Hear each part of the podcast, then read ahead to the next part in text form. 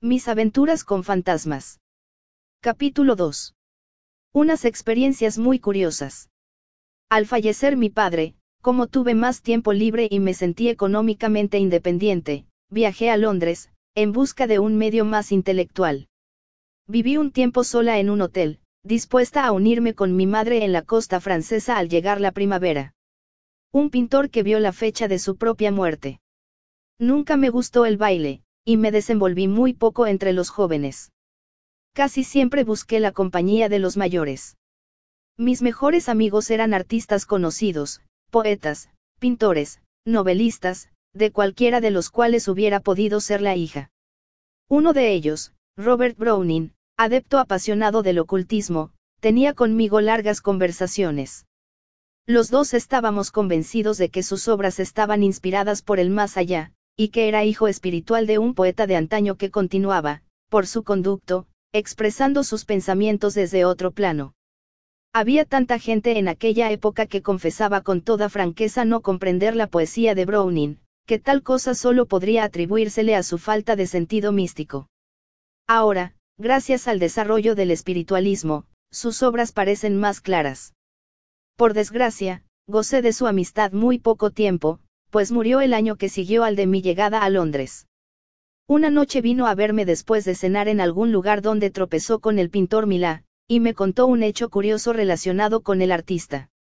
Imagínese, me dijo, que a cada instante ve aparecer señales en la superficie de la tela en la cual trabaja.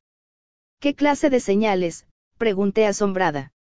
Sabía que se interesaría, y lo anoté, me dijo subiéndose la manga de su chaqueta para que yo viera los puños de la camisa, pero le ruego no hacer comentarios con él. Pude leer en el puño estos números, 13.896. Es extraño, siempre aparece ese número 13, ¿usted qué opina? Nada. Tal vez el futuro aclare este enigma, contesté.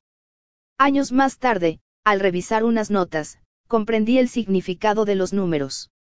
Mi amigo el pintor había visto la fecha de su propia muerte, 13 de julio de 1896. La duquesa espiritista. Algún tiempo más tarde, viajé hasta Niza, donde tuve ocasión de tratar a una de las mujeres más notables que jamás conocí, la duquesa María de Pomar. La había visto de lejos en Edimburgo, en 1872, el día antes de casarse por segunda vez, ahora con Lord Katniss. Había vuelto a enviudar cuando la encontré. Vivía sola con su hijo en el maravilloso Palacio Tiranti. La duquesa dedicaba a la memoria de la infortunada reina María Estuardo un culto apasionado. Gustaba vestirse a la moda de entonces, y se rodeaba de reliquias.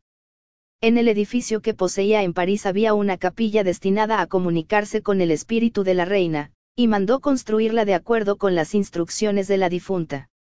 Había un admirable retrato, dispuesto de tal manera que daba la impresión de tratarse de un personaje vivo. La fortuna de Lady Katniss era considerable, y ninguna joya perteneciente a las cabezas coronadas de la corte inglesa era comparable a las suyas. Un joyero mostró un día a mi padre una cadena de diamantes que llegaba hasta las rodillas. Eran gemas de tal riqueza que parecía imposible creer que fueran verdaderas. Y esa mujer, tan interesada en las ciencias ocultas, podía asegurarse los servicios de los mejores mediums del mundo. Asistí con ella a numerosas sesiones, y recuerdo que en una de ellas los espíritus se volvieron horriblemente ruidosos, y amenazaron con causar severos daños. En aquella ocasión, el medium poseído por los espíritus era una corpulenta mujer brasileña que no lográbamos reanimar, y que estando en trance profundo cayó del sillón al suelo. Sugerí a Lady Katniss que la llevásemos a otra habitación, si es que podíamos alzarla en vilo. Intente usted hacerlo sola, me dijo ella sonriendo, y se asombrará de su ligereza. En efecto, pude juzgar por mí misma la pérdida de peso que sufre un medium en el curso de las manifestaciones, pues me resultó muy fácil levantar a esa mujer, que debía pesar no menos de 80 kilos.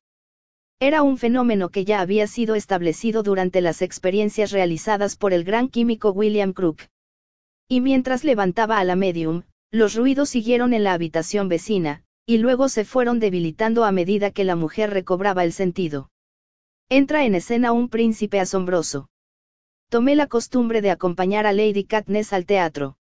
Poseía su palco particular, y a veces invitaba a don Carlos de España y a otros influyentes personajes. Una noche asistimos a la representación de la obra Judith, y nos acompañaba el príncipe Valori. Aunque Valori había dejado atrás la edad de los 50, era este un hombre de hermoso aspecto. Se decía que al lugar donde asistía iba en busca de una heredera, pero siguió soltero durante toda su vida. Tal vez tenía demasiadas pretendientes, o tal vez comenzó demasiado tarde su búsqueda. Sin embargo, yo atribuía su celibato a algo muy distinto. Aquella noche, mientras concentraba mi atención en la escena, tuve conciencia de que alguien entraba en el palco de nosotros, pero pendiente de los coros no sentí tanta curiosidad de mirar quién era. Cuando por fin eché una ojeada hacia atrás, vi a un hombre vestido con una extraña indumentaria. En aquellos tiempos era frecuente que la sociedad cosmopolita de Niza, compuesta de gente de enorme fortuna, se entregara con salvaje ardor a las diversiones más extravagantes. Por las avenidas circulaban los juerguistas disfrazados, invadiendo los cafés sin escandalizar a nadie. Por eso, no me asombré al ver a este individuo sentado detrás del príncipe, apoyándose familiarmente en el respaldo de su asiento. Era un hombre de extrema delgadez, con largas piernas, vestido todo el de color café.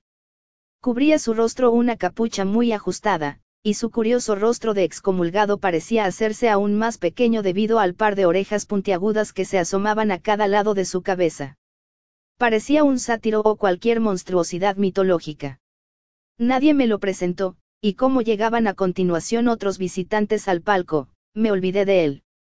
Al terminar el entreacto, noté que había desaparecido. Una semana más tarde asistí a un baile de disfraces ofrecido por la princesa Galitzin.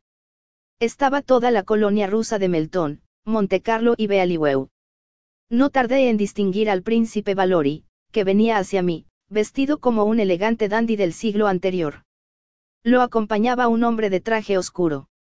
Al ver a este extraño a plena luz me llamó la atención algo anormal. En realidad su forma de caminar era suficiente para atraer la atención, daba sus pasos como brincando, sobre la punta de los pies. Supuse que Valori lo traía para presentármelo, pero no era esa su intención. Después de estrechar mi mano, invitó al joven americano con quien yo conversaba a ir en busca de una compañera para bailar, y tomó asiento, deliberadamente, en su lugar. El sátiro seguía a su lado sin abrir la boca, y yo encontré eso ya muy extraño. Me sentía a disgusto, y más cuando pregunté al príncipe por ese individuo. No me contestó. Era un personaje diabólico. En vano interrogué a mis amigos. Nadie parecía notar la presencia del desconocido. A la hora de la cena me senté al lado de una encantadora polaca, espiritualista entusiasta, a la cual me apresuré a preguntar sobre quién era el sátiro de traje café, que seguía a Valori a todas partes. Es curioso, exclamó, y luego bajó la voz. Ignora usted que se trata de su daimón, se dice que lo sigue desde el día que cometió la imprudencia de asistir a una reunión de brujas en los Bosgos, y que ya no puede quitárselo de encima. Un sabbat, dije dejando escapar un grito. Así es. No creo que desconozca usted que es el sabbat de las brujas, centro de orgías y de blasfemias. Sigue celebrándose en Lutzel, donde todo el que asiste recibe su daimón. Uno de mis antepasados, compañero del doctor Di, el famoso brujo de los tiempos de la reina Isabel, tenía uno que se llamaba algo así como Santo Matorral. Debieron concluir juntos una especie de asociación, un pacto satánico. ¡Qué horror! Así que el sátiro es un ser descarnado que se aferra al príncipe a pesar de su voluntad, y lo han visto otros, además de mí.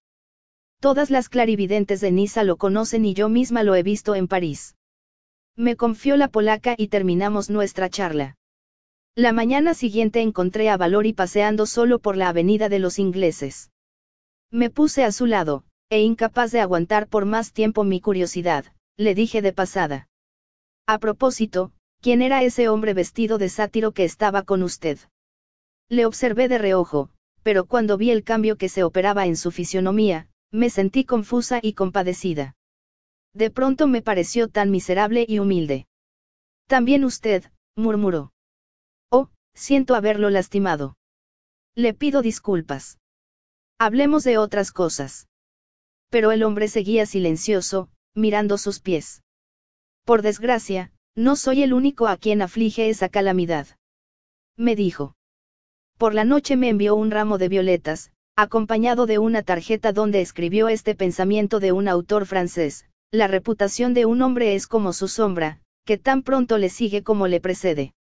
Toda la Riviera pululaba entonces de clarividentes profesionales, y muy pronto fue evidente que el daimón del príncipe Valori lo acompañaba a todas partes. Sucedió que terminó tratando el asunto con tanta ligereza, como el general Elliot, que llamaba a su propio daimon como Bononi y le hablaba naturalmente en presencia de sus amigos.